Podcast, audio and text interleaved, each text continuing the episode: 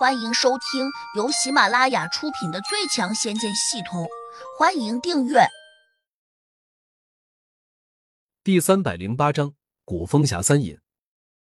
那三个老头大眼瞪小眼，似乎不明白江格这葫芦里面到底卖了什么药。江格可没有他们那样有耐心，眼见三人不败，马上就喝了起来：“怎么？你们该不会认为我师傅看起来很年轻？”所以就不把他放在眼里吧。三个老头均有些哭笑不得，为首那个家伙还争辩说：“江前辈，你师傅太年轻了吧？”江哥当然是要面子的，他转动着眼珠，马上来了一句：“我师傅的年龄其实不小了，最少也有一百多岁，只不过他修炼有术，驻颜有方罢了。”三个老头一听。顿时将信将疑起来，眼见江阁横眉竖眼的瞪着自己三人，不像在开玩笑，只好冲着胡杨躬身抱拳施礼说：“梅岭峰三老给前辈见礼了。”江阁沉着脸，不高兴道：“我看你们根本就没有诚信，见到我师傅居然不磕头，你们这是瞧不起我，还是看不起我师傅？从实招来！”梅岭峰三老慌忙跪了下来，当真给胡杨磕了三个响头。这让邢风看得有些目瞪口呆，完全不明白江格为何要这样做。更何况他对胡杨知根知底，当然清楚胡杨的真实年龄。只是到了这个时候，他也不敢指证，因为江格正用不满的目光瞅着他，眼里寒意十足。邢风不禁打了个冷战，心里清楚。江阁如果要对他出手，他绝对只有挨打的份。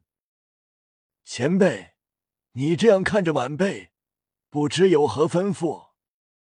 邢风为了不被修理，只得示弱道。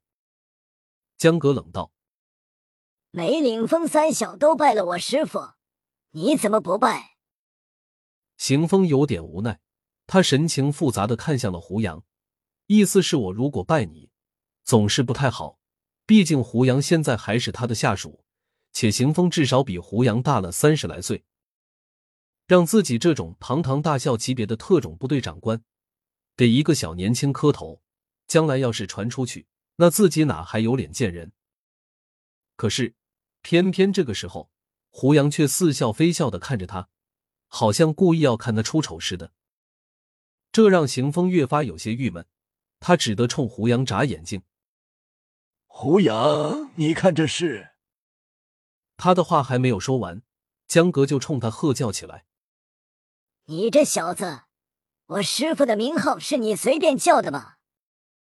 行风打了个哆嗦，眼见江格的脖颈处和手腕上不停的有虫子爬出来，又见他一副凶神恶煞的模样，顿时更加紧张。梅岭峰三老已经站起来了，其中一人还推了他一下，提醒说。给江前辈的师傅磕头，真不丢人。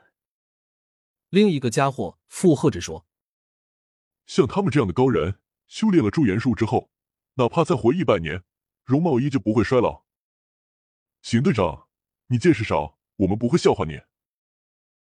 邢风没办法，只得叹了口气，准备跪下去。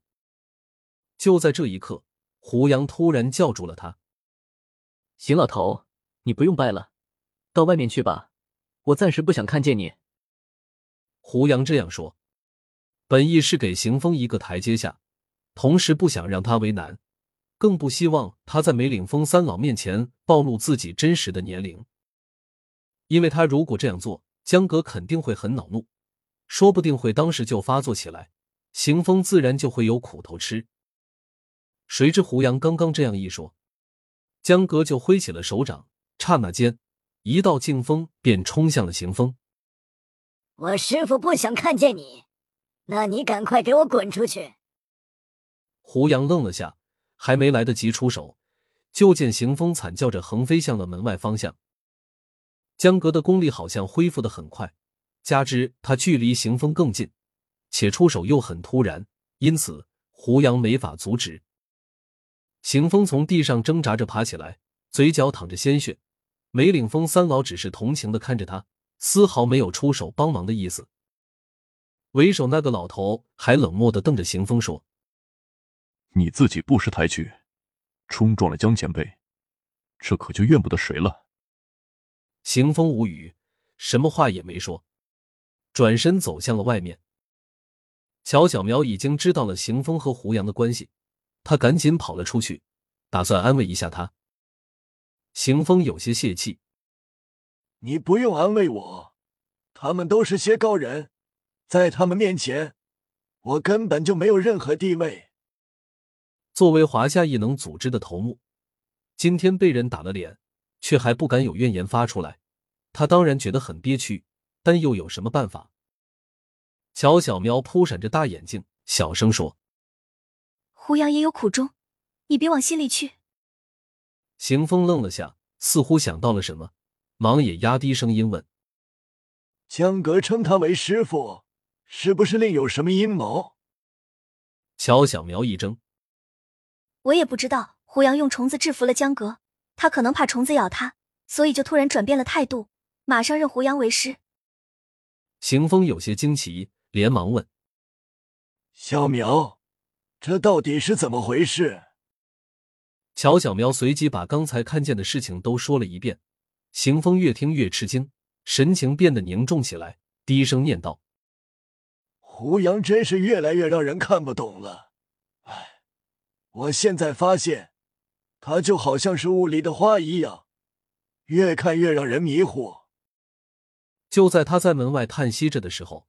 远处竟又来了一辆飞驰过来的越野车，紧跟着车在他前面大概三四百米开外减速，并且车并未立刻停下来，但从车窗顶却已经嗖嗖嗖的飞出了三个青衣长袍的道人。站在中间那人还是个中年女子，他们均表现的一脸冷漠，在空中飞掠时，如同大鸟一般张开了手臂，平平的滑翔过来。当他们飞过来时，邢风的神情越发有些紧张，他小声的说了声：“这不是古风侠三隐吗？传说中他们从不出山，怎么也来了？”这三人突然停了下来，好像听见了行风的念叨似的。行风心里一紧，知道自己不敢开罪于他们，赶紧拱手，毕恭毕敬的想拜见一番。本集已播讲完毕。请订阅专辑，下集精彩继续。